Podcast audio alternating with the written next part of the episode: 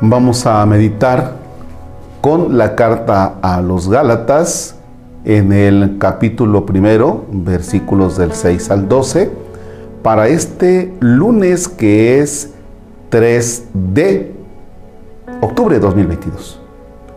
En el nombre del Padre y del Hijo y del Espíritu Santo. Me sorprende que ustedes abandonen tan pronto a aquel que según la gracia de Cristo los llamó y se pasen a otro evangelio. Pero no hay otro.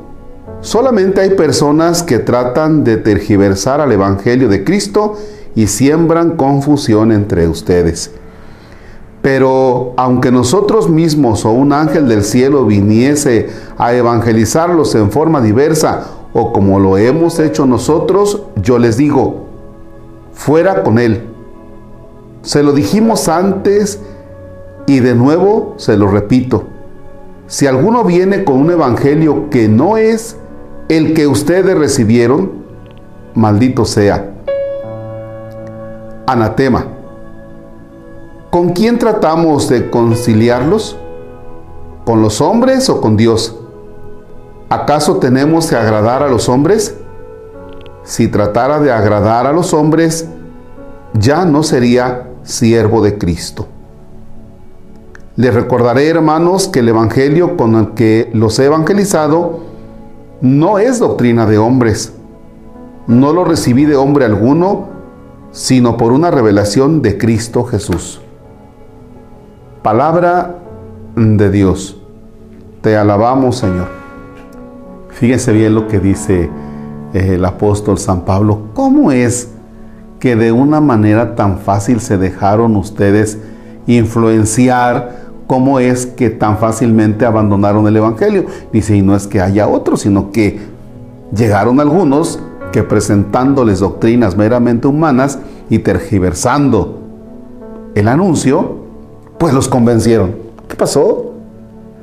Fíjense que en ese sentido, eh, yo como sacerdote o las catequistas o papá y mamá, tenemos que preguntarnos muchas veces por qué, sobre todo jóvenes de 17, 20 años de pronto y de una manera fácil, abandonan la fe.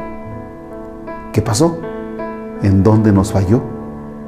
Porque para comenzar, creo que los papás se comprometieron a llevarlos de la mano en la fe. Y lo que mejor les salió del bautizo fue la fiesta, porque de para allá parece que se olvidaron. Aguas, aguas porque entonces estamos dejando a los adolescentes, a los jóvenes, pues a expensas de las doctrinas del mundo que no nos hacen mirar más allá sino de esta tierra. O sea, tenemos que ponernos listos, ustedes y nosotros. No con el afán de tener un número amplísimo, así de casi como que, ¿cómo se les llama? Pues de clientes, ¿verdad? Ay, mira cuántos católicos somos. No, la finalidad de ponernos abusados no es para que los católicos no se vayan, o tengamos una cartera de clientes amplísima. No es esa la finalidad. La finalidad es que la persona realmente descubra lo maravilloso que es pertenecerle a Dios y tener en esta vida esperanza de vida eterna. Ese es el objetivo. ¿Ya? Bien, ¿qué es lo que pasa? Que muchas veces el mundo nos propone un abanico así. Tenemos muchas propuestas. Y entonces, cuando no hemos acompañado a las personas en su proceso de fe, cualquier cosa los tambalea. Aguas. Aguas. Entonces tenemos una sociedad descristianizada y ponen muchos la mirada en las cosas de este mundo, en doctrinas que son, como dice el apóstol, meramente humanas y muy humanas, pero no nos hacen mirar hacia la eternidad y hacia el reino de Dios.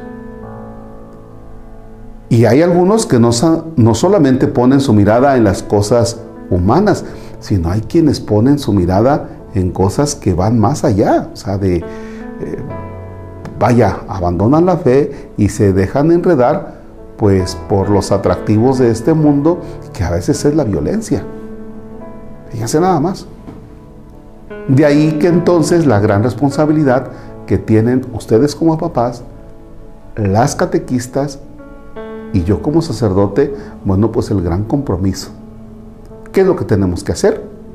Acompañar de manera muy especial a quienes van creciendo en la fe para que no sean presa fácil de las propuestas del mundo que no le dan sentido a la vida y que terminan haciendo que las personas se pierdan allí en cosas que no valen la pena.